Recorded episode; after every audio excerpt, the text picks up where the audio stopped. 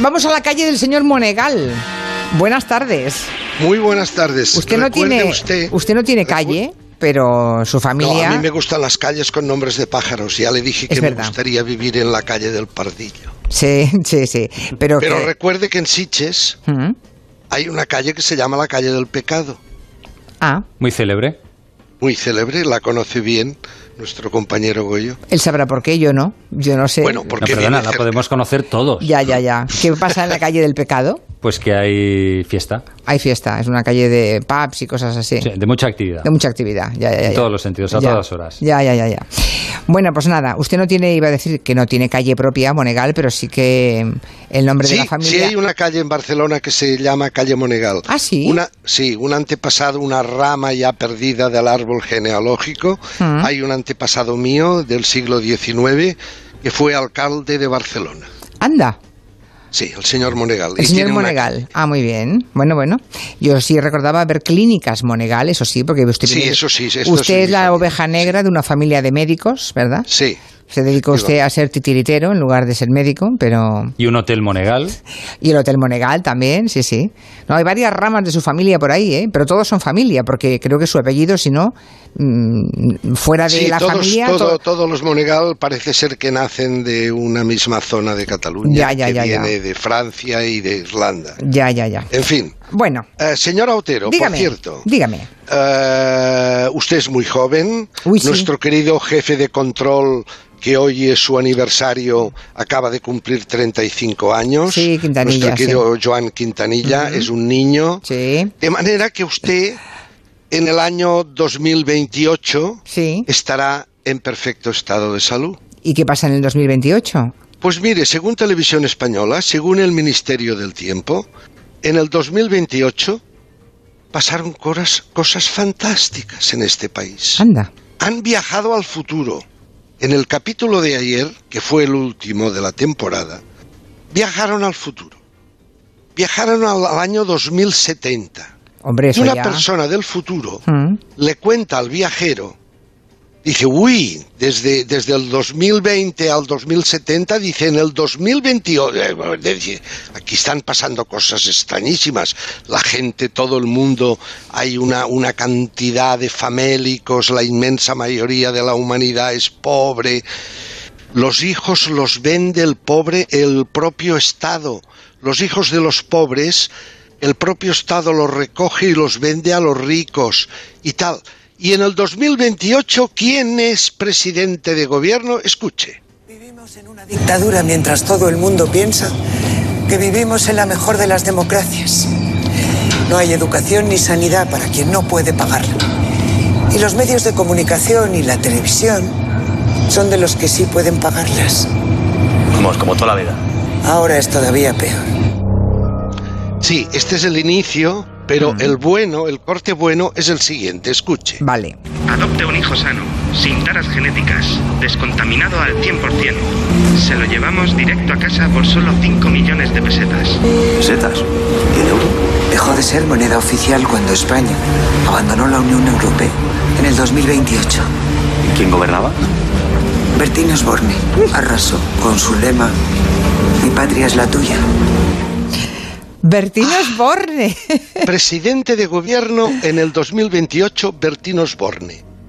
Su lema, mi patria es la tuya, ganó y arrasó y bueno, bueno, a partir de entonces el mundo cambió. Mire, yo creo, han, han acabado este, esta temporada del Ministerio del Tiempo. Hay dudas de que haya una siguiente temporada el año que viene. Hay dudas. Eh, yo creo que deberían reconsiderar los autores y en lugar de corregir la historia, porque ellos viajan al pasado y al futuro para intentar que la historia sea exactamente como la conocemos, que no la corrijan. Ya.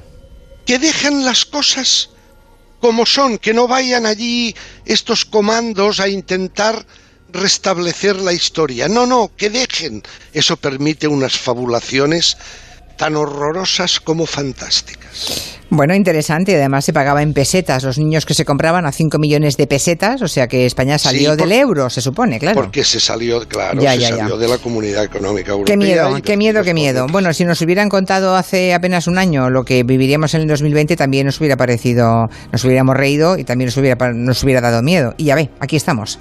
Bueno, ¿qué más ha visto? Creo que estuvo, eh, creo que también ha visto una imitación de Fernando Simón que le ha encantado, ¿no? Otra más, aparte de la de Carlos Latre en El Hormiguero hace unos Sí, días. ya le dije que Carlos Latre era el gran imitador, seguido muy de cerca de Raúl Pérez, que trabaja habitualmente para Buenafuente en Leitmotiv. Sí. Y ayer nos hicieron una deliciosa imitación con canción incluida. Doctor Simón y Garfunkels. Pedro Sánchez, my old friend. No quiero volverte a ver. Me encargaste el marrón a mí. Podría haber tocado a ti.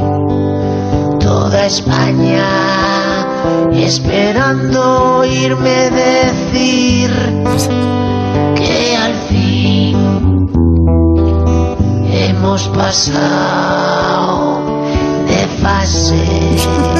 Es, Fantástico. ha sido una imitación. Bueno, ha llegado un momento que yo no sabía. Claro, no sabía Simón si y era- Garfunkel, claro. Mm. Claro, no sabía si era Raúl Pérez o no, porque hay un trabajo además de caracterización tan extraordinario que parece realmente que era que era eh, eh, Fernando Simón.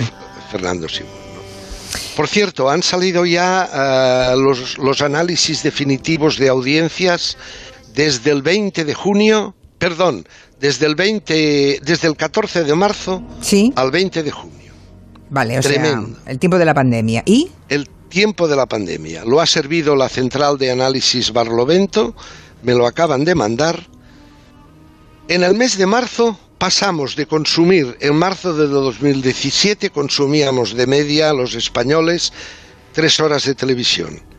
Más de cinco horas. En marzo de Al día. 2020. En marzo, a partir del 14 de marzo, se dispara a más de cinco horas. Dos horas más de lo que consumíamos normalmente. Y bueno, marzo, abril, mayo, ahora en junio ha empezado a volver un poco a la normalidad. Claro.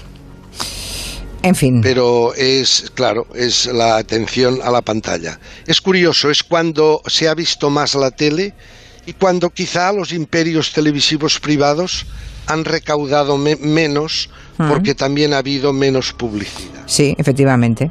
Los medios de comunicación eh, creo que mm, estábamos obligados a estar a la altura de las circunstancias.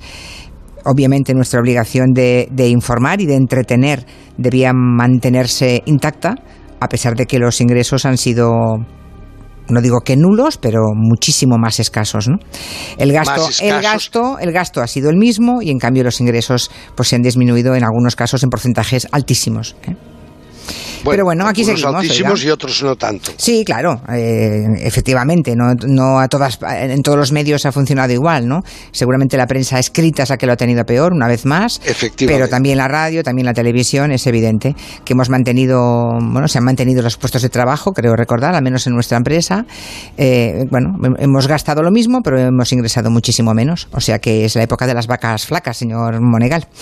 En fin, bueno, ¿tenía usted previsto hablarnos de, de algo más? De Eva Soriano, me han apuntado aquí, una humorista que estuvo también en Leitmotiv. Bueno, Eva Soriano estaba también en Leitmotiv y le decía a Buenafuente, ¿sabes lo que ha producido musicalmente el tema, el tema del coronavirus? Esta, esta pandemia y este aislamiento, aparte de que han salido muchos grupos haciendo en el balcón todo lo que ya sabemos, pero ya no se habla de la canción del verano.